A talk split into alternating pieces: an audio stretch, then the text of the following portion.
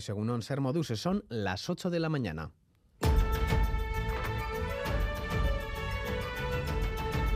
Crónica de Euskadi con Lier Puente. Tras una semana de silencio, finalmente el Endacari Íñigo Urcuyu ha hablado sobre el terremoto producido en la OSI de Donostialdea tras el cese de dos directivos y las siguientes dimisiones. Yo creo que todos coincidimos en el qué, que es el mejorar la asistencia sanitaria, mejorar la calidad de la misma y mejorar también la organización de todo lo que es la estructura organizativa. Pero para el personal médico las explicaciones dadas hasta ahora no son suficientes, no les convencen, siguen en lucha y el lunes se reunirán con médicos de atención primaria para pedirles apoyo. Por ahora no se rechazan a unirse. Félix, escuchamos a Félix Zubía, jefe de la UCI de Donostia, y a Manel Ferrán, médico de familia en el ambulatorio de Irún Centro. Será la semana que viene a esperas de confirmar la fecha. Pero sí que nos parece importante contar con nuestros compañeros de atención primaria. ¿no? Creemos que los eh, problemas que tienen también hay que abordarlos. Pensamos que tienen un origen común, ¿no? que la toma de decisiones no puede ser vertical. Hay un malestar latente y el hecho de que ahora se haya producido la crisis eh, en el Hospital Donosti nos anima a participar en las movilizaciones porque los problemas que tenemos en atención primaria son de hace tiempo, de desinversión, de falta de profesionales, una carrera de trabajo excesiva. Será uno de los temas de nuestro Parlamento en las ondas a partir de las 9. También hablaremos de los presupuestos vascos que han superado el trámite de las enmiendas a la totalidad. La mayoría absoluta de PNV-PSE ha tumbado los vetos de la oposición. Las cuentas siguen su trámite y el consejero Azpiazu ha anunciado que aceptarán enmiendas parciales de la oposición por 30 millones de euros. El Gobierno vasco, junto a otros grupos parlamentarios que lo sustentan, estamos analizando sus enmiendas y les anuncio que vamos a aceptar algunas a todos los grupos parlamentarios por un valor aproximado a 30 millones de euros que mejoren las líneas presupuestarias en las políticas públicas y se alineen con el proyecto del Gobierno. También les vamos a contar en este informativo la última hora de la redada llevada a cabo en Bélgica. La corrupción ha llegado al seno del Parlamento Europeo con una trama que conecta con Qatar. Entre las detenidas está la socialista y una de las vicepresidentas de la Eurocámara, Eva Kaili, y un antiguo eurodiputado. Reacción de Miguel Urban, europarlamentario capitalista, anticapitalista en la subcomisión de derechos humanos, en donde yo pude eh, participar en un debate con el ministro de Trabajo catarí, en donde eh, se alababa al gobierno eh, de Qatar, a sus reformas y demás. Bueno, pues por lo que hemos podido saber hoy, presuntamente esas alabanzas no eran gratis. Además, antes de las 9, entrevistaremos a Juan Mari López, secretario general de AEGA, Asociación de Empresarios de Automoción de Guipúzcoa, sobre la incertidumbre generada por el gobierno de Sánchez al no aclarar si desaparecerá la bonificación del precio de los carburantes o cómo seguirá el descuento a partir del 1 de enero. Por otro lado, un trabajador de 56 años ha fallecido en accidente laboral no traumático en Uraiz, Iruraiz Gauna cuando realizaba trabajos de construcción en un chalet. El sindicato LAP ha informado de que el accidente se produjo el pasado miércoles. Y la Soca de Durango sigue ofreciéndonos una agenda completa, también hoy sábado. Juan Ramón Martearena, Egunon. Egunon, Durango Azoka espera una jornada multitudinaria similar a la del segundo día y dentro del extenso programa de actos culturales de hoy se espera que el más multitudinario de la mañana sea la proyección de la película Irati de Paul Urquijo. Además de la proyección, el programa contará con una tertulia en la que participarán Itziar Ituño, Eneco Sagardoy, Edurne Azcárate y el propio director Alavés. Las invitaciones se podrán a disposición del público a las diez y media en la taquilla de los cines Tugaza. En Areto Nagusía, en Talaya, se presenta el juego Taroka Errima Yoko Versotericoa, que se está vendiendo muy bien, y a la una coloquio con los premios Euskadi de Literatura sobre la internacionalización de la literatura vasca. Los proyectos autoeditados ocupan también su lugar en Durango Coazoca. 15 de ellos están reunidos en el stand Autoedición en Plaza y la gente también acude a interesarse por esos proyectos que salen adelante con mucho trabajo. La ilustradora Nere Arana presenta la colección de literatura infantil La tía Mini, donde su madre es la encargada de los textos. Guretzako lehenengo urtea da, baino bai hurbiltzen dala jendea eta gainea gurekin eotea eta gu baita azaltzea gure produktua eskertzen dute bai. Eta, bueno, haber ikusiko deu, ze gertatzen dan. Ni espetatik gabe netorren, hori, hori daubena. A pesar de que la Azoka cerrará sus puertas mañana, hoy será el último día para realizar compras en la tienda online. En la web de Durango Coazoka se pueden encontrar las 930 novedades a la venta en Landako Gunea. Cierra esta cuarta jornada el concierto de Odey en Plateruena. El rapero presenta su primer disco en solitario titulado Terapia y de rítmica y estética sonora Trap y Drill.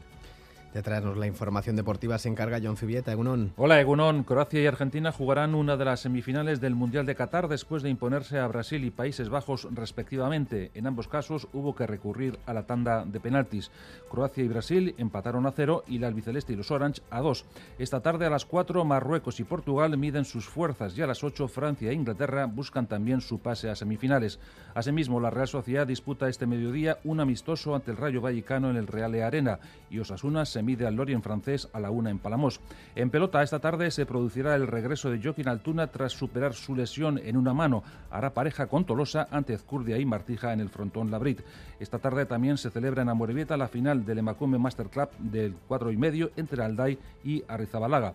Volviendo al campeonato humanista por parejas, el Ordi y Zabaleta vencieron por 22-10 a Pello Echeverría y Rezusta en la Reinzer. Y por último, en baloncesto, séptimo triunfo en la Euroliga del Basconia, ganó 78-53 al Bayern En las carreteras, el Departamento de Seguridad del Gobierno Vasco informa de un accidente en la N1 en Beasain sentido Lasarte. Una furgoneta volcada ocupa un carril. Nos enfrentamos a un fin de semana fresco. Conozcamos la previsión de Euskalmet con Jonander Arrillaga Egunón.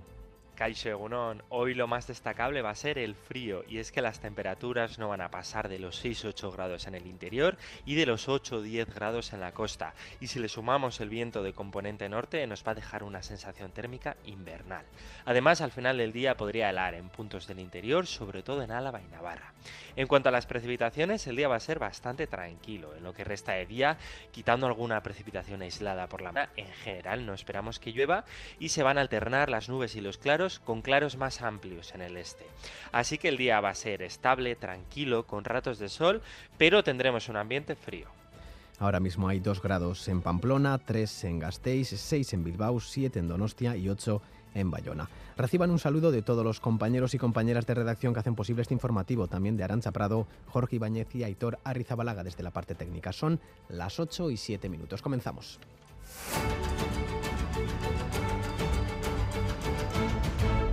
Las puertas, a las puertas de la Navidad, la ley de los presupuestos vascos se aprobará el 23 de diciembre. Este viernes, el Parlamento ha rechazado las cuatro enmiendas a la totalidad de la oposición. PNV y PSE, los dos socios del gobierno vasco que disponen de mayoría, han votado en contra de la devolución de las cuentas. El consejero de Economía y Hacienda, Pedro Azpiazu, ha anunciado que PNV y el PSE aceptarán algunas de las enmiendas parciales de la oposición por un importe aproximado de 30 millones de euros.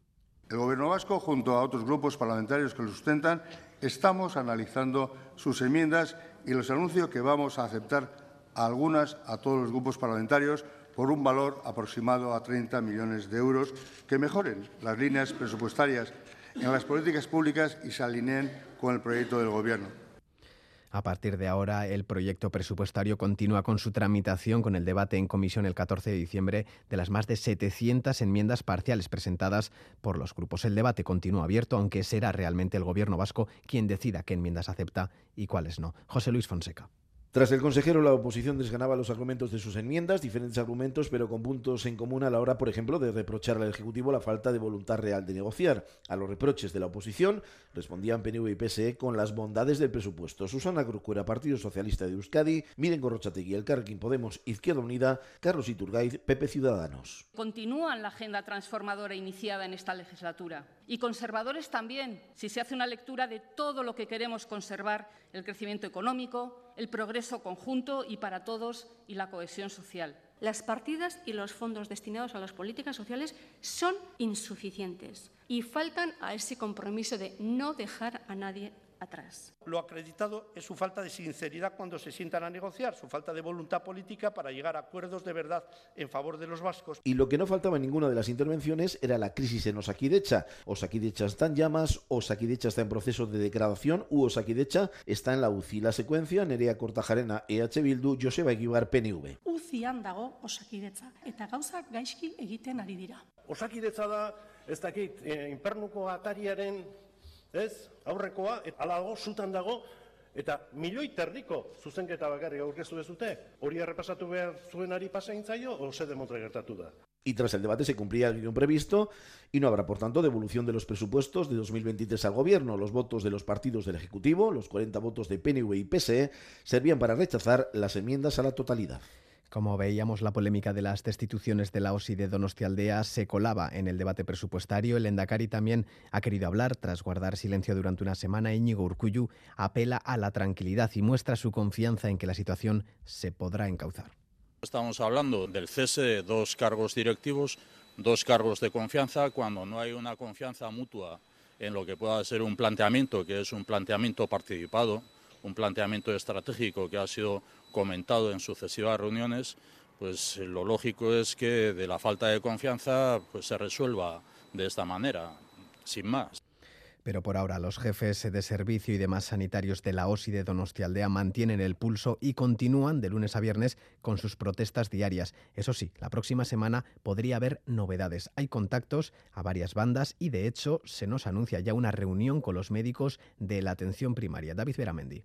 La atención primaria, los médicos de familia podrían ser los primeros en sumarse a las protestas convocadas en la OSI de Donostialdea. Se anuncia para la próxima semana una reunión definitiva. Félix Zubía, jefe de la UCI en el Hospital de Donostia. Eh, será la semana que viene a esperas de confirmar la fecha. Pero sí que nos parece importante contar con nuestros compañeros de atención primaria. ¿no? Creemos que los eh, problemas que tienen también hay que abordarlos. Pensamos que tienen un origen común, ¿no? que la toma de decisiones no puede ser vertical, que tenemos que participar los profesionales que estamos con los pacientes y bueno, veremos si se suman a nuestras reivindicaciones. Pues bien, hemos hablado con Manel Ferran, médico de familia en el ambulatorio de Irún Centro. Malestar latente. Hay un malestar latente y el hecho de que ahora se haya producido la crisis eh, en el Hospital Donosti nos anima a participar en las movilizaciones porque los problemas que tenemos en atención primaria que son de hace tiempo, de desinversión, de falta de profesionales, una carrera de trabajo excesiva, ellos han pedido que la atención primaria también participe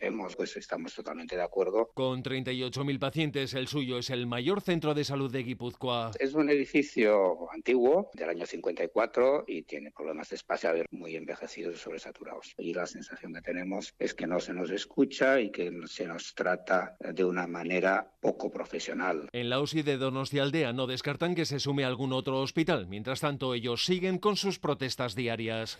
Y la Archainza continúa con la búsqueda de los dos ladrones que atracaron una sucursal bancaria en Algorta. Los ladrones habrían logrado darse a la fuga con un botín que podría alcanzar los 100.000 euros. Los hechos ocurrieron alrededor de las 3 de la tarde de este viernes, cuando en la sucursal aún se encontraban varias personas. Eder Carrero. Sí, los seis trabajadores que se encontraban en la sucursal de la calle Sarricobaso de Algorta se vieron sorprendidos cuando dos individuos irrumpieron en las instalaciones. Los atracadores lograron hacerse con una considerable cantidad de dinero que, según apuntan varias informaciones, podrían ser cerca de 100.000 euros. Los vecinos y vecinas de la zona se mostraban estupefactos. Aquí, en este barrio, con lo que es, pues no, no tenía ni idea. Pues a ver quién ha sido, era afortunado. Le ha tocado la lotería antes de tiempo. He visto las chainas, los, los municipales, pero no, no he pasado aquí de largo y no he visto más.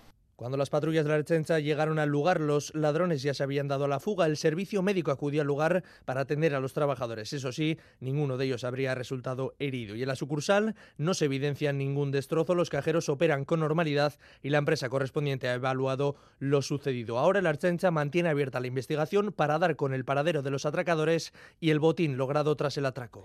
Y la reforma del delito de malversación sigue su curso. PSOE y Unidas Podemos estudian la propuesta de RC para rebajar las penas de malversación cuando no haya habido beneficio personal. Para contrarrestar, proponen un delito de enriquecimiento ilícito para perseguir a corruptos. La derecha amenaza con recursos. Madrid, Nerea Sarriegui. Sí, la pelota está en su tejado y PSOE y Unidas Podemos dedicarán el fin de semana a estudiar la propuesta de Esquerra, rebajar las penas por malversación a tres años de prisión para quien desvíe dinero público pero no se lucre ni beneficie a un tercero. Plantean eliminar del delito la administración desleal por la que se condenó a los líderes del procés para volver al modelo previo de la reforma de 2015 del PP. Los socios de coalición se abren a estudiarlo pero ante las dudas que genera quieren dejar claro que hay una línea que no se va a cruzar. No vamos a apoyar ninguna propuesta que pueda suponer ningún beneficio a los procesados o condenados por corrupción. Si hay políticos corruptos en la Lezo, en la Kitchen, que se vayan a ver beneficiados, nosotros no podemos apoyar un planteamiento como ese. Para reforzar esta idea, sobre todo ante las voces internas más críticas, proponen crear un nuevo delito de enriquecimiento ilícito que prevé hasta tres años de prisión para cargos públicos que no puedan justificar un incremento de su patrimonio superior a 250.000 euros. No queremos ver nunca más un responsable público que se beneficia de un enriquecimiento ilícito sin que esto tenga ninguna consecuencia. El PP habla de cortina de humo. Dicen estar ante un mercadeo de leyes y como Vox y Ciudadanos recurrirán cualquier cambio ante el Tribunal Constitucional. El Gobierno aprovecha e introduce otras reformas del Código Penal para que se modifiquen las mayorías por las que se elige a los jueces del Tribunal Constitucional. Los jueces conservadores, por su parte, han mostrado su enfado Nerea. Sí, en septiembre terminó el plazo para que el Poder Judicial escogiera a sus candidatos para el Constitucional y ante un PP que dicen secuestra el Poder Judicial, el Gobierno mueve ficha. Quieren cambiar la mayoría de tres quintos que se requiere ahora y que se establezca un nuevo sistema por el que se elija a los dos candidatos con más apoyos, todo en un plazo máximo de tres semanas. Jaume Sens. Estamos ante el peor golpe a la democracia desde el 23F y esta ley lo que pretende es rescatar al Tribunal Constitucional de ese chantaje al que le está sometiendo el Partido Popular. Según la reforma del Gobierno, si hay miembros que persisten en el bloqueo, se les podrían imputar delitos de desobediencia o prevaricación omisiva, enfrentándose incluso a responsabilidades penales. La respuesta ha sido inmediata. Los vocales conservadores del Consejo hablan de injerencia y han pedido un pleno extraordinario la semana que viene para nombrar a sus dos candidatos antes de que la reforma del Gobierno entre en vigor. El PP acusa al Ejecutivo de asaltar las instituciones. Presentaremos los recursos de inconstitucionalidad que procedan. También denunciaremos la toma de las instituciones ante la Unión Europea. Y Vox y Ciudadanos piden poner en marcha ya una moción de censura contra Pedro Sánchez. Y la Policía Judicial de Bélgica ha detenido a varias personas en relación a una trama de corrupción que conecta al Parlamento Europeo con Qatar. Entre las detenidas está la socialista y una de las vicepresidentas de la Eurocámara, Eva Kaili, y un antiguo eurodiputado. Qatar habría tratado de influenciar con dinero y regalos las decisiones políticas y económicas que se toman en el Parlamento. El grupo de socialistas y demócratas del Parlamento Europeo ha tomado ya la decisión de suspender a la eurodiputada Kylie con efecto inmediato en respuesta a esta investigación en curso. Bruselas, Samaya, Portugal. En el marco de una investigación sobre organización criminal, corrupción y blanqueo, la Policía Judicial de Bélgica ha realizado registros en varios barrios de Bruselas. Que el país del Golfo Pérsico al que se refiere la nota oficial es Qatar, lo ha desvelado el diario belga Le Soir. El Grupo Socialista ha afirmado que están consternados y que colaborarán con la investigación y han pedido suspender todos los trabajos y votaciones de la Eurocámara que tengan que ver con los estados del Golfo hasta que las autoridades aclaren lo sucedido. Qatar ha sido protagonista de varias sesiones del Parlamento Europeo en las últimas semanas. Miguel Urbán, eurodiputado de Anticapitalistas. En la subcomisión de Derechos Humanos, en donde yo pude eh, participar en un debate con el ministro de Trabajo catarí, en donde eh, se alababa al gobierno eh, de Qatar, a sus reformas y demás. Bueno, pues presuntamente esas alabanzas no eran gratis. El Parlamento Europeo se ha limitado a decir que no hacen comentarios sobre procedimientos judiciales y que, como siempre, colaborarán con las autoridades competentes. Y junto a Xavi Segovia repasamos otras noticias internacionales. Italia autoriza el desembarco de tres barcos humanitarios en otros tantos puertos del país. En total, más de 500 inmigrantes rescatados en los últimos días en el Mediterráneo han desembarcado en las últimas horas en los puertos de Lampedusa, Salerno y Bari. Un permiso que supone un cambio en la postura del gobierno de Giorgia Meloni, reticente a permitir la entrada de inmigrantes rescatados en el mar. El primero en recibir permiso fue el Geo Barents de Médicos Sin Fronteras con 249 personas a bordo. Antes pudo desembarcar a un niño de 14 años y a una madre que dio a luz a bordo y a sus cuatro hijos. El segundo barco fue el SOS Humanity con 261 migrantes y finalmente el Luis Michel, patrocinado por el artista Basque, con 33 rescatados. Rusia se queja ante la ONU por el suministro de armas a Ucrania, ayuda que Estados Unidos intensifica. Moscú ha protestado ante el Consejo de Seguridad de Naciones Unidas por el suministro de armas que Occidente realiza a Ucrania y que está alargando, dice el conflicto. La mayoría de miembros del Consejo recordó a Kiev que tiene derecho a defenderse frente a la invasión rusa y para ello puede recibir armamento. Rusia acusa a Estados Unidos y a Europa de poner en marcha una campaña frenética, dice, para armar a Ucrania con una guerra indirecta. Washington, por su parte, ha aprobado conceder 278 millones de dólares en ayuda militar a Ucrania, principalmente para su defensa antiaérea. La nueva presidenta de Perú dispuesta a adelantar las elecciones, mientras que Castillo niega que tratara de dar un golpe de Estado. Dina Boluarte, la nueva presidenta de Perú, tras reunirse con todos los partidos, se ha mostrado dispuesta a adelantar las elecciones si la situación lo requiere. Los partidarios del depuesto presidente Pedro Castillo ven ilegal su destitución y han salido a las calles del país a protestar. El hasta ahora primer ministro de Castillo, Guido Bellido, le visitaba ayer en prisión donde negaba que el mandatario peruano tratara de dar un golpe de Estado ya que se limitó, dice, a leer un discurso. No ha sido ningún acto golpista porque el presidente solo ha hecho una lectura. Y no, no, no, pero ha hecho una lectura que no se ha materializado. No se ha dado la rebelión, tampoco sedición. O sea, no se ha dado ninguna de ellas. Para repasar las noticias deportivas, saludamos nuevamente a John Zubieta, Egunon. Hola, Egunon. Empezamos con el Mundial de Qatar, que ya conoce a sus dos primeros semifinalistas. Croacia y Argentina se cruzarán en un partido que se presume igualado después de deshacerse de Brasil y de Países Bajos, respectivamente. Para que no faltara de nada, en ambos casos hubo que recurrir a la prórroga. Brasileños y croatas llegaron a los 90 minutos reglamentarios con empate a cero y en la prórroga parecía que el gol de Neybar iba a decidir, pero el tanto de Petkovic forzó las penas máximas donde el nuevo, de nuevo, Livakovic fue determinante. En la otra semifinal, Argentina lo tenía todo controlado con un destero gracias a los tantos de Nahuel Molina y Messi de penalti, pero Begors se empeñó en dar emoción a la cita y anotó dos tantos, el último sobre la bocina. Se llegó a las penas máximas y el meta argentino Martínez paró dos penaltis. Los albicelestes merecieron el pase. Escuchamos a Messi. Atención a lo que dice, al parecer, a Luis Vangal antes de empezar la entrevista con un compañero argentino. Quedaste un poco, un, poco caliente por el final. ¿Qué mira, bobo? ¿Qué mira, bobo? Anda, anda para allá, bobo. Anda para allá. Tranquilo, tranqui- tranquilo, Leo. Bueno, eh, no, no merecían que les pase eso después del partido que hicieron. No, la verdad que no, que eh, sufrimos demasiado injustamente. Eh, ellos, eh, Van Gaal vende que juega al fútbol y metió gente alta y empezó a tirar pelotazos. Y, y bueno, te meten pelotazo al área y te complican. Eh, no quiero hablar del árbitro porque después te sanciona, no puedes ser sincero, pero creo que la FIFA tendría que rever todo esto, no puede poner un árbitro de esta, de esta altura para, para un partido tan semejante de, de un cuarto de final de un mundial. Eh, creo que, que tendría que, que verlo, pero más allá de eso, eh, tuvimos la suerte de los penales, creo que no merecíamos pasar por lo que se vio en el partido, quizás no, no hicimos un gran partido, pero jugamos como lo teníamos que, jugar. Y, bueno, después el árbitro lo, mandó la, a la prórroga.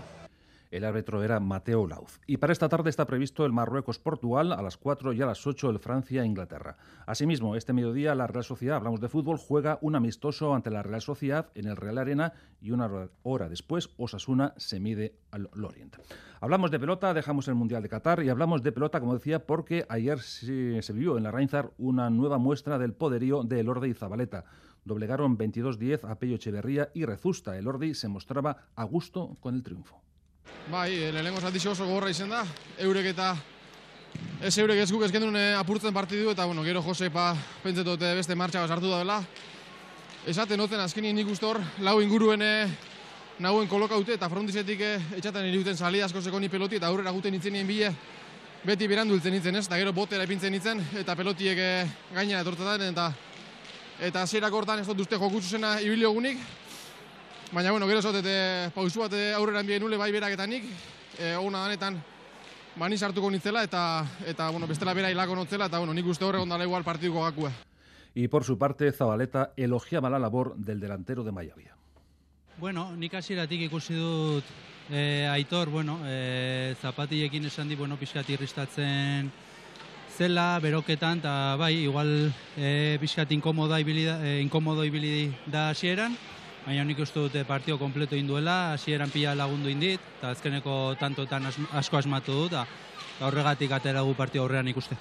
Y les recuerdo que esta tarde se produce la reaparición de Joaquín Altuna, que junto a Tolosa se va a medir a Ezcurdia y Martija en el frontón Labrit. Además, Amorebieta acoge esta tarde la final del Emacume Master Cup del 4 y medio entre Arrizabalaga y Alday. Tiene más datos Miquel Bilbao. Miquel, Egunon.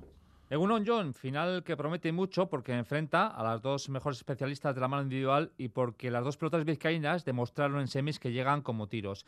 Favoritismo para Maya Alday, por eso de ser la actual campeona, pero sin ningún tipo de confianza, por lo mucho que conoce a su amiga y compañera de entrenamientos, hablo naturalmente de Olacha Rezabalaga. Maya Alday sobre las claves de la final. Yo creo que le tengo que jugar un poco más en los cuadros atrás, aunque no, no es en el juego que más cómoda me siento, pero bueno, yo creo que con mi chispa y mi velocidad, eh, manteniéndole un poco atrás y arrimando la pelota para que ella me entregue alguna y poder acabar el tanto, yo creo que ahí va a estar la clave. Alday y Arzabalaga comparten entrenamientos esas sesiones y los numerosos encuentros entre ambas les han hecho mejores a las dos. Recuerda esa situación a la que vivieron en su día Aymar Olaizola y Juan Martínez de. Para lo bueno y para lo malo, en este caso medirse en una final, no hay secretos entre las dos pelotas vizcaínas. Olach habla de esa llamada llave para ganar el partido de hoy. El daño, no sé, será igual por los nervios. Eh, la, la que salga mejor eh, la pelotari que empiece mejor, quizá eh, llegue mejor a esos tantos finales. Ahí estará yo creo que la clave. El Festival de Sornocha arranca a las 7 y entre los dos partidos del festival se va a realizar un homenaje a José Ramón Echevarría y Javi Emaldi, responsables de la Sociedad de Pelota Lagunonac durante los últimos 30 años. Después de ese homenaje, sabor a partidazo, final del acotado de la Macome Master Cup a Mayalday ante Olatza Rezabalaga. Tiempo para el baloncesto. El Vasconia se saldó o saldó de manera muy holgada su partido ante el Bayern. Hizo gala de una defensa que satisfizo a Joan Peñarroya. Raúl Pando ofrece más detalles de este triunfo vasconista. Raúl, Egunon.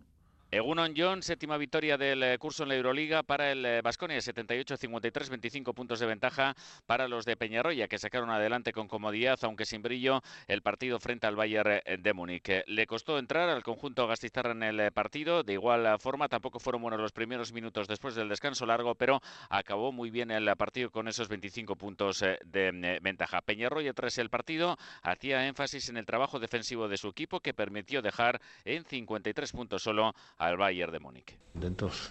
Recibir 53 puntos hemos de estar contentos. ¿no? Siempre hablamos de. Hasta ahora estamos hablando de muchas cosas buenas del equipo, pero le, le, damos un poquito de caña como que defendemos mal, ¿no?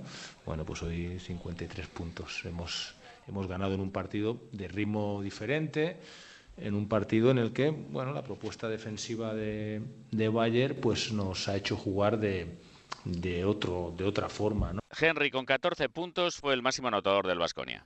Y también en baloncesto femenino, en este caso, tenemos hoy dos citas. A las seis y media, el Araski recibe al club baloncesto Jairis. Natalie Van den Adel quiere hacer buena la última victoria.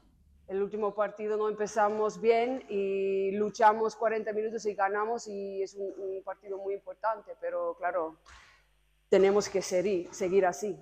Claro, yo creo que bueno, cada partido cada equipo es, es un, un, partido peligroso y bueno, tenemos que seguir como hemos jugado los últimos dos cuartos el último sábado y yo creo que podemos ganar también.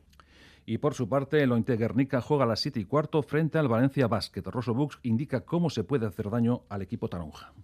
Que esos jugadores claves que pueden marcar la diferencia, que no entren mucho en partido, intentar parar sus transiciones que son muy, muy de correr y llegar, tirar triple en contraataque, entrar, que no entren en el flow este que, que tienen y más jugando en casa y luego por, sobre todo también por dentro tienen un equipo muy potente, unas pivots muy móviles. Intentar parar un poco su, su forma de jugar, que es difícil, pero también centrándonos en cómo les podemos hacer daño, también con nuestro juego. Y en el capítulo del balonmano, el Vidasoa quiere refrendar las buenas sensaciones mostradas en las últimas jornadas. Lo hará ante un Puente Genil que es décimo en la tabla a cuatro puntos de los guipuzcoanos. Jacobo Cuétara desea aprovechar este duelo, el último de la primera vuelta. Difícil, una de las canchas complejas de la Liga Sobal, Puente Genil. Y bueno, pues habrá que hacer un buen partido. Bueno, como, como hablamos siempre, ¿no? Al final Liga Sobal es muy difícil sacar puntos y se está demostrando con, ya no solo con nuestros resultados, sino, sino también con el resto de los equipos.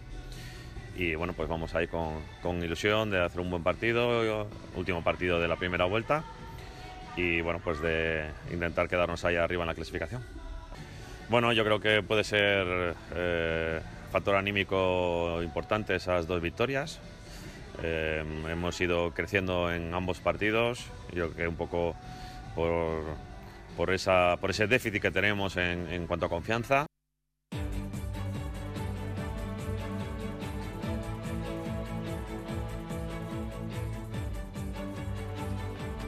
Y también le recordamos que el Anaitasuna recibe en su feudo al venidor un punto por delante de los navarros. Quique Domínguez hablaba ayer de que quería hacer bueno el triunfo en Logroño en un compromiso francamente complicado que, como decíamos, cierra la primera vuelta.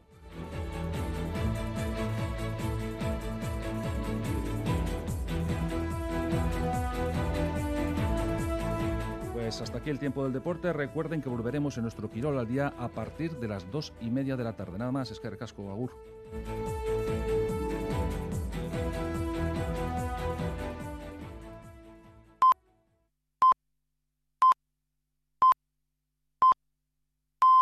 Son las ocho y media de la mañana. Crónica de Euskadi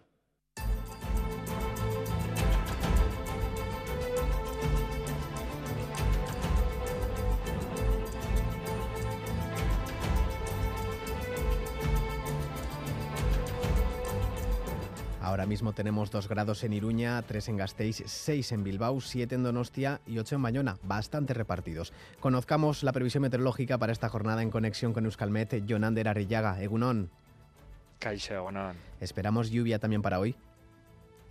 Pues en cuanto a las precipitaciones, el día va a ser bastante tranquilo. Quizás por la mañana se podría escapar alguna precipitación débil y aislada, pero en general hoy las precipitaciones no las esperamos, así que en ese sentido el día va a ser estable. Además tendremos nubes y claros con claros más amplios en el este, pero lo más destacable de hoy va a ser el frío. Tendremos una sensación térmica invernal y es que las temperaturas no van a pasar de los 8-10 grados en la costa y de los 6-8 grados en el interior. Y si a esto le sumamos el viento del norte, que por la mañana va a soplar con algo más de fuerza, pues nos va a dejar una sensación térmica de frío. A tener en cuenta también las heladas, ahora mismo está helando en algunos puntos de Álava y Navarra y además al final del día también se pueden repetir esas heladas.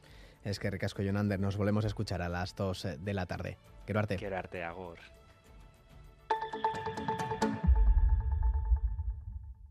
El verano pasado en Euskadi, el número de muertes en carretera fue de 16.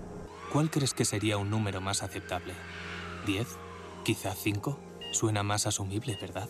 ¿Y si entre esas personas está tu pareja? ¿O tu hija? Reducir la siniestralidad también está en tus manos. No lo olvides, porque en carretera ninguna muerte es aceptable. Gobierno Vasco, Euskadi, Bien Común.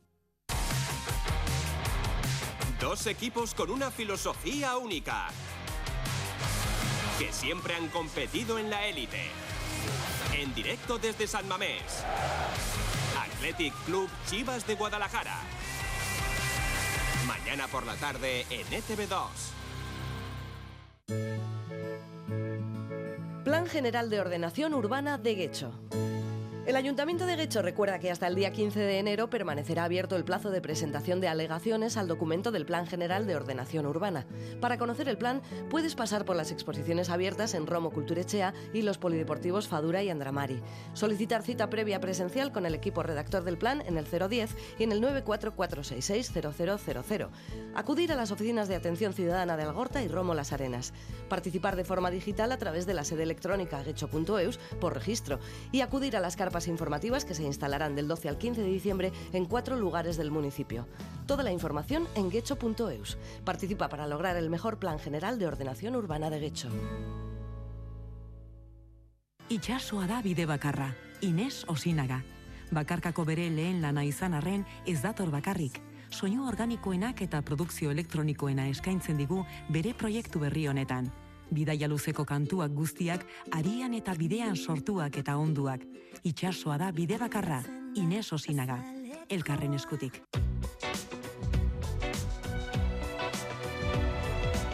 Decir otoño es decir Asoca de Durango. Decir Asoca es decir cultura. Así que más que palabras, hablaremos este sábado de libros y músicas interesantes con denominación de origen.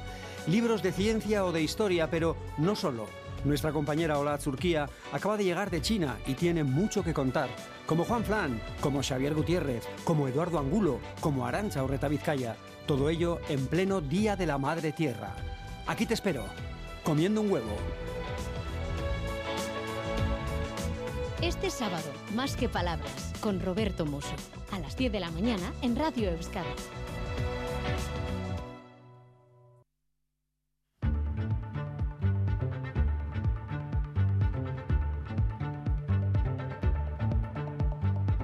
Flashback. Ya lo saben, todos los sábados a esta hora echamos la vista atrás para ver qué noticias nos ha dejado esta semana, para contarles lo que ya les hemos contado de antemano. Es el flashback con Lourdes Soria.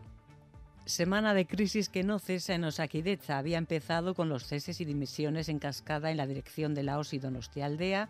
Siguió con la enmienda a la totalidad de jefaturas de servicio del Hospital Donostia a la gestión del Departamento de Salud y la consejera Sagardui, que comparecía ante los medios de comunicación, anunciaba nuevos nombramientos y el motivo de los ceses. Durante este tiempo se ve que no se comparte la visión sobre el proyecto común que se tiene de la red asistencial, en este caso de Osaquideza. Y y eso es lo que ha llevado a esta decisión de un cambio de personas. El portavoz del Ejecutivo reiteraba la misma idea. Las cesadas se habían resistido a acatar la línea de Saquideza quienes accedemos a un puesto de responsabilidad nos comprometemos a trabajar con una orientación definida y con un programa compartido. Y si no estamos de acuerdo, lo normal es que nos apartemos de ella. 42 de las 47 jefaturas de servicio del Hospital Donostia sumaban apoyos a sus reivindicaciones, que se escuche a los profesionales sanitarios, que se hagan reformas de calado y que se devuelva al Hospital Donostia con concentraciones diarias de sanitarios a sus puertas el peso que tenía antes de que Osakidecha decidiera trasladar servicios a otros centros. Jefe de servicio de neurología. Pero esta indignación es fruto de que muchos de nosotros nos sentimos absolutamente partícipes de cómo ha ido creciendo, cómo ha ido levantándose este hospital y todo aquello que consideramos que puede ser una amenaza a lo que tanto tiempo, tanto esfuerzo y tanto dinero ha costado levantar, eh, puede ponerlo en riesgo por una decisión técnica mal tomada.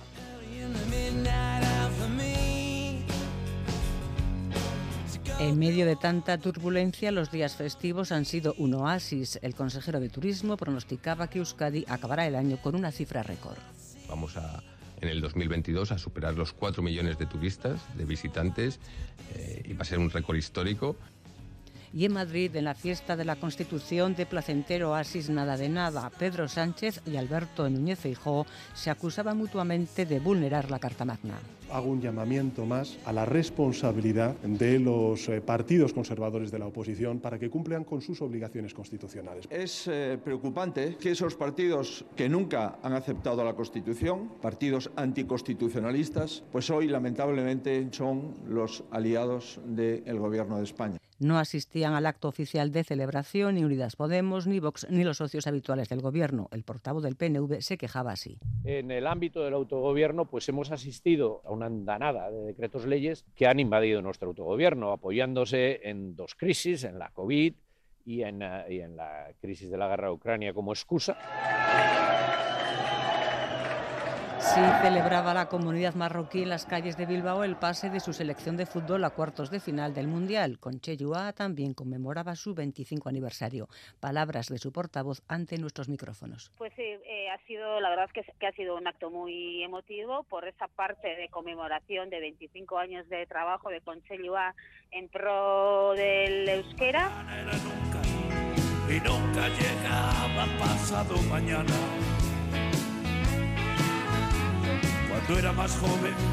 Y lo anunciaba el secretario general de Transición Social y Agenda 2030. Euskadi creará una ayuda mensual, se desconoce por ahora la cuantía, a la emancipación para jóvenes de entre 29 y 35 años. El objetivo de la estrategia es reducir la edad media de emancipación de los 30,2 años actuales a los 28 años en 2030. El susto de la semana ha sido el del choque de trenes en Barcelona. Uno de ellos estaba parado en la estación de Monca de Resac, el otro lo embestía por detrás. Los 155 heridos lo pueden contar. Uno de los trenes estrelló contra otro, yo venía en el que venía detrás, se siente una estampida, mm, un golpe muy fuerte. Del exterior, tres noticias destacadas. En Argentina, la condena a seis años de prisión e inhabilitación perpetua por corrupción a Cristina Fernández. La vicepresidenta reaccionaba de esta manera contra la justicia. ¿En serio que creen que podemos creer los argentinos y el mundo que este es un poder judicial en serio? ¿El que está hoy en la República Argentina? Y dos intentos de golpe de Estado de signo político bien distinto. Detenidas en Alemania 25 personas de la ultraderecha que planeaban asaltar con armas el Parlamento y deponer al gobierno federal. En Perú era el presidente de izquierdas, Pedro Castillo, el que intentaba un golpe de Estado antes de la moción de censura prevista contra él. Disolver temporalmente el Congreso de la República e instaurar un gobierno de emergencia excepcional. Convocar en el más breve plazo a elecciones para un nuevo Congreso. Al final, Castillo era detenido, destituido y acusado de rebelión.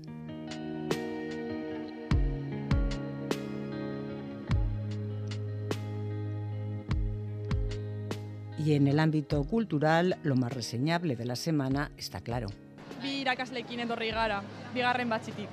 Ba, ikusi liburuak, ikusi abeslariak, argazki bat atera eta diskak, diskak erosi. Con la visita de miles de estudiantes, Durango Coasoca abría sus puertas y recuperaba su formato tradicional. Con ella cerramos este flashback.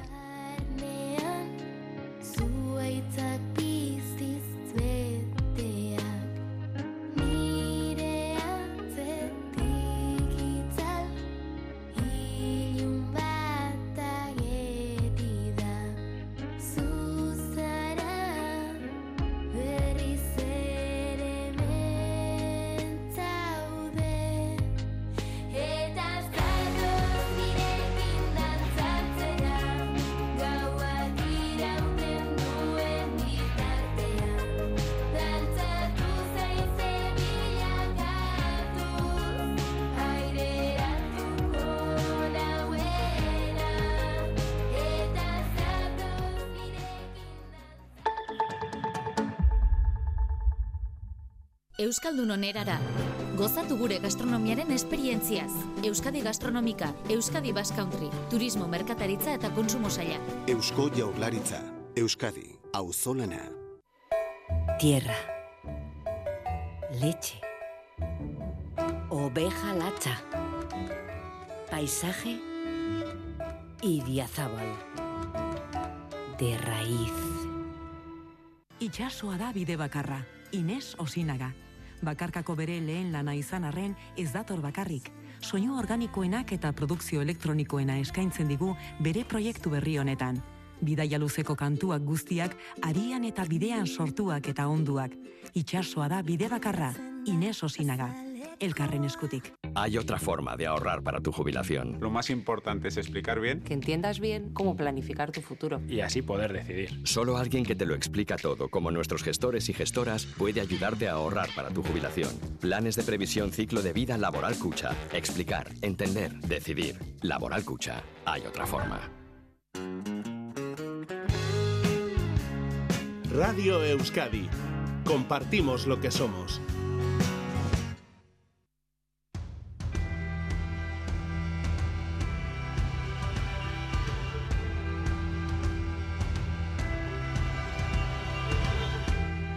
El sector de las gasolineras vive de nuevo días y semanas de incertidumbre. Nadie sabe con certeza, más allá de las insinuaciones, la última, la de la ministra de Economía, qué va a pasar con el descuento actual de los combustibles. Y esto, incertidumbre, no solo la tenemos los conductores, por lo que a nuestro bolsillo afecta, sino también las propias gasolineras. Juan María López, secretario general de AEGA, la Asociación de Empresarios de Automoción de Guipúzcoa. Buenos días, Egunon. Bueno, buenos días, ¿qué tal? Existe ese descuento generalizado de 20 céntimos al combustible, pero en principio esta subvención finaliza el 31 de diciembre. A partir de esta fecha desconocemos qué va a pasar. ¿El sector de las gasolineras tiene alguna idea de si esta subvención va a seguir? No, el sector de las gasolineras tiene las mismas ideas que se están publicando en diversos medios de comunicación, en cada uno con cuestiones completamente diferentes. Eh, eh, si atendemos a lo que los- las propias ministras van diciendo en los últimos días, pues mm, se acrecienta la ceremonia de la confusión, ¿no? Y bueno, pues eh, parece que van filtrando cosas por ahí en torno en, que efectivamente eh, y hasta donde podemos conocer no hay partida presupuestaria en los presupuestos generales del Estado para el año 2023 eh, que acompañe una esta esta digamos esta reducción este, esta subvención a la compra a la adquisición de carburantes. Eh, lo que se está oyendo y lo que podemos ver en, en los diversos medios que han avanzado algunas informaciones pues es que efectivamente bueno y lo que todos conocemos por las declaraciones de de las, eh, de, las diferentes ministras, yo creo que hay dos cuestiones. Una, mm, pienso, y esta es una opinión muy personal, ¿eh? Eh, que efectivamente el gobierno tiene la idea de favorecer a determinados colectivos y mm, la segunda cuestión es cómo se hace eso. Bueno, yo por lo que he estado investigando eh, a la vista un poco de esta incertidumbre, pero que por supuesto no lo puedo enviar en una circular a mis asociados porque eh, podría columpiarme y, meter la gamba, ¿no? Eh, Alemania parece que ha eliminado ya o elimina la subvención para el año que viene. Bien, Francia opta por otro sistema. Opta por otro sistema en virtud del cual parece ser que a los colectivos más modestos eh, y que necesiten el vehículo para acudir a su lugar de trabajo, eh, se les va a, eh, digamos, favorecer con un cheque anual de 100 euros mm, para la compra de carburantes. En el caso de las mm, de, un matrimonio, de una pareja que tenga dos vehículos y que los dos vayan a trabajar, pues en lugar de 100 serían 200. Pero esto es en Francia claro, dices, bueno, ¿y esto cómo lo hace una gasolinera? Bueno, los franceses lo que han hecho, y ya lo tienen establecido, porque yo me he metido ya en la página web del Service Public de la République Française, o sea, del Servicio Público de la República Francesa, en donde está la, zona de, impuestos. ¿eh? ¿eh? bueno, pues tú te das de alta ahí con la matrícula de tu vehículo, aportas los números de tu identificación fiscal francés, y ellos te hacen un ingreso y haces una declaración jurada eh, de que necesitas ese dinero y cuáles son tus ingresos. Y a partir de ahí ellos te abonan esa, esa, esa subvención, esa indemnización. Bueno, para variar, los franceses ya lo saben y lo tienen establecido. ¿Cómo va a ser en este país? Pues eh, yo, en lugar de preguntarme a mí si conseguís una entrevista con Pedro Sánchez y compañía, pues a lo mejor salimos todos de dudas. Lo que no es de recibo y lo que estamos reclamando desde todos los ámbitos sectoriales es una cosa muy sencilla. Oiga, si usted quiere hacer algo el 1 de enero de 2023 que nos afecta a nosotros como empresa y que afecta a la propia administración, en el caso, por ejemplo, de Guipúzcoa, a la Hacienda Foral le podría terminar afectando, cosa que en este momento desconozco, ¿no? Lo lógico es que esto ya estuviera establecido. Lo lógico es que ya se hubiera hablado con el sector. Lo que no puede ser es a lo largo de los próximos días del mes de diciembre ya iremos diciendo, oiga, los próximos días nos quedan muy poquitos días para el 31 de diciembre y estamos en plena e-, e-, época navideña, hay numerosísimas festividades, no tengo más que ver el acueducto de Segovia que estamos eh, una vez más eh, disfrutando o padeciendo según a cada uno le vaya la feria. ¿eh? Y, llevamos ya unos cuantos acueductos, porque en este país parece ser que la juerga nos va maravillosamente bien a todos. Entonces, ¿qué ocurre? Que resulta que llegamos al mes de diciembre, llegamos a unas fechas en donde todo tendría que estar absolutamente claro y establecido y ya nos lo irán diciendo. Oiga, ¿cuándo? Y mientras tanto hay que adaptar el software de las estaciones de servicio, hay que adaptar el hardware, hay que adaptar los sistemas, hay que adaptar muchísimas cosas. Lo que no queremos es que nos vuelva a pasar lo que ya nos pasó en el, en el mes de marzo o abril, cuando se puso la medida en marcha, que tuvimos menos de 40 horas para poner todo en funcionamiento. Esto es lo que no es de recibo y por eso la incertidumbre. En aquel momento tuvieron dificultades para adaptarse a aquello con tan poco tiempo, se está repitiendo lo mismo. Claro, e, e, eso es lo que no sabemos. O sea, depende del sistema que utilicen o lo que quieran hacer. Eh, si, si la ayuda se prorroga, pues oye, ni tan mal. Si la ayuda se elimina, eh, ¿se va a arbitrar algún tipo de ayuda para el consumidor o no? Porque esa es la segunda pregunta. Y si se va a modificar el sistema, ¿En qué va a consistir la modificación? Insisto, Alemania ha dicho, se acabó la subvención, punto, ya está. Francia ha dicho, mire, vamos a hacerlo de esta manera. Usted se da de alta en la web de la República Francesa correspondiente, me aporta usted estos justificantes y le damos a usted 100 euros por vehículo. Si no supera usted determinados niveles de ingresos de renta. Pero se los damos a usted y usted va a la gasolinera y paga el precio del poste y se acabó. Bueno, pues ahí estamos. Pero claro, aquí eh, estamos en donde estamos. Otra derivada, si al final los descuentos se limitan, es que podríamos enfrentarnos a largas colas de vehículos para repostar a finales de este mes para aprovechar esos últimos descuentos. Una situación difícil de gestionar para las estaciones de servicio justo en fechas navideñas. Bueno, esto es el pan nuestro de cada día, por desgracia, en este país, ¿no? O sea, quiero decir que, eh, claro, eh, es una situación pues difícil de gestionar que genera eh, molestias, tensiones, colas, afecciones en las carreteras, en fin, eh, algo que, no quisiéramos ver. Ojalá eh, no se produzca, pero para eso es necesario que, el gobierno informe adecuadamente y evidentemente eh, si se elimina la ayuda y se hace de sopetón, mm, pues probablemente tengamos este, este problema que tú señalas, sí. Ha sido un año difícil desde que estalló la guerra de Ucrania en febrero con la invasión rusa, con subida del precio del carburante. ¿Se nota que los conductores han repostado menos este año? ¿Con qué balance terminan el año? Bueno, a ver, no hemos hecho un cálculo, pero sí hay una. Todavía no estamos en los niveles del 2019 ni, de lejos, ¿eh? que yo creo que es el año de, referencia. Eh, y por otra parte, yo creo que hay que trasladar también un mensaje. Eh, yo creo que hay ahora dos problemas que son la madre de todas las batallas, si se me permite la metáfora, ¿no? Son el cambio climático y la guerra de Ucrania. Pues no, señor. Ni lo uno ni lo otro. El mercado de los carburantes, el mercado energético está roto antes de la guerra de Ucrania. Vamos a dejarlo ya claro porque es que vengo oyendo esto de una manera sistemática. Es verdad que la guerra de Ucrania contribuye a un acentuamiento de la inflación, a un acentuamiento de, la, eh, de, un eh, mercado energético eh, disparatado. Pero es que el mercado energético estaba roto antes de empezar la guerra de Ucrania. Y esto hay que recordarlo, porque los economistas lo sabemos y lo hemos visto.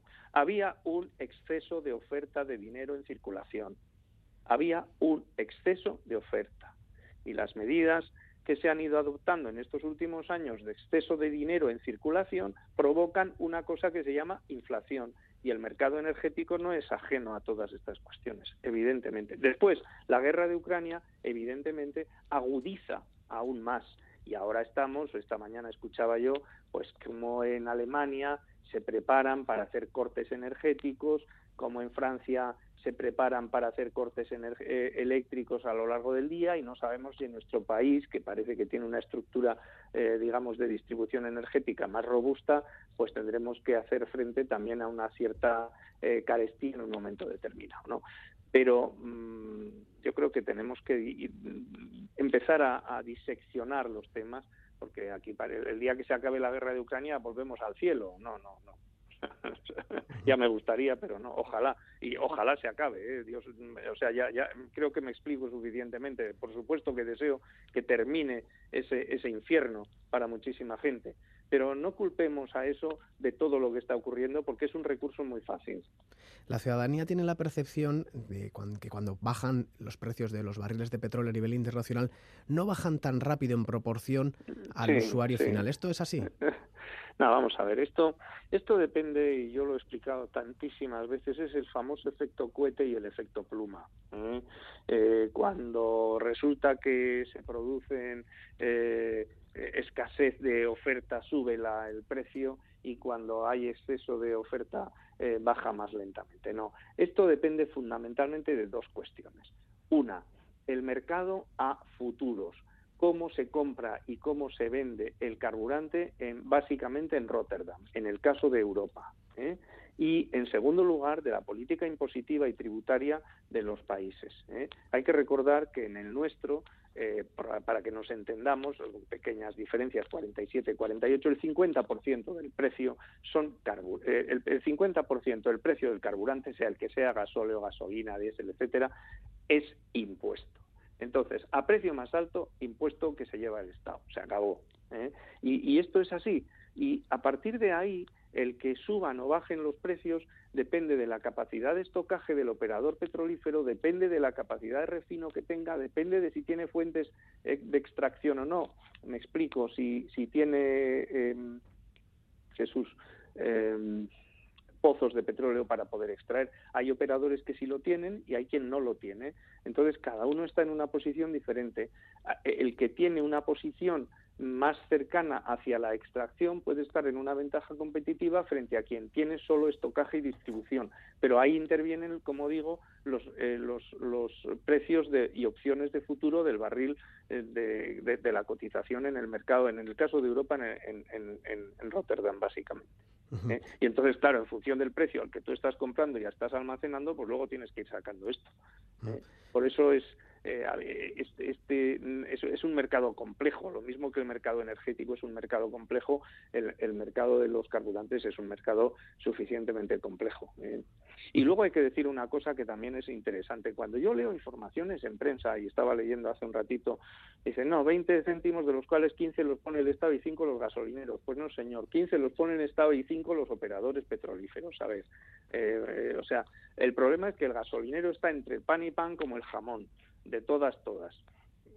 Y al final, ¿qué ocurre? Que, que, el gasolinero que está para vender carburantes y para vender lo que tenga en, el, en la tienda de conveniencia, pues se encuentra muchas veces haciendo cosas que no le corresponden. Esto lo ha dicho muy bien, eh, creo que ha sido María Jesús Montero, la ministra de, de Hacienda, si no me equivoco, porque ya me lío con tantos nombres y ministerios, eh, ha dicho claramente los gasolineros no están para hacer de inspectores fiscales, y es que tiene razón, hombre, faltaría más.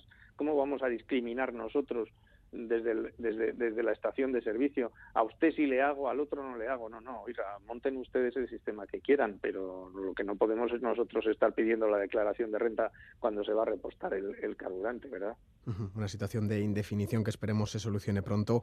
Juan sí, Mari López, secretario. Tendría que, estar, sí. tendría que estar resuelta ya. O sea, lo que no es, lo, lo que no puede ser es que a, hoy es 9 de diciembre. ¿eh? Eh, lo, lo, que no puede ser es que a esta fecha no esté resuelta. Eh, no puede ser que, que, la semana que viene, que estamos ya mañana el 10, 11, el, el, el domingo, el, el, lunes 12, el martes 13, el miércoles 14, oiga, que nos quedan operativos seis o siete días laborables. y, y, y, y, lo que tengamos que cambiar, ¿cómo lo cambiamos? Porque se le olvida, en, se les olvida en el ministerio que luego todo esto tiene unas derivadas que no afectan solo a la gasolinera, ¿eh? que afecta a las empresas suministradores de software informático, que tienen que, que si hay un cambio, esas empresas suministradoras de software informático para las estaciones de servicio también se tienen que poner las pilas y no llegan. Va todo en cadena. Juan Mari López, claro. secretario general de AEGA, Asociación de Empresarios de Automoción de Guipúzcoa. Es que ricasco por responder a la llamada de Crónica de Euskadi Nada, fin de semana. Muchísimas gracias a vosotros por, por acordaros de este sector y de nosotros.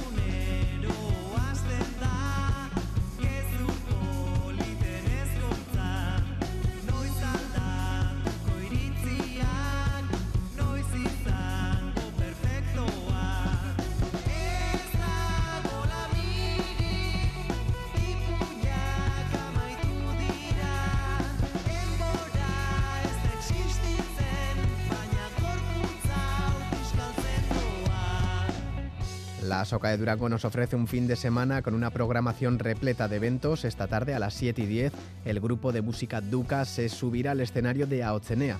Este grupo de Andoain ofrece música indie, bailable y electrónica con potentes directos. Este año en Durango presentan su tercer álbum, Sign. Con su música les dejamos hasta las 9.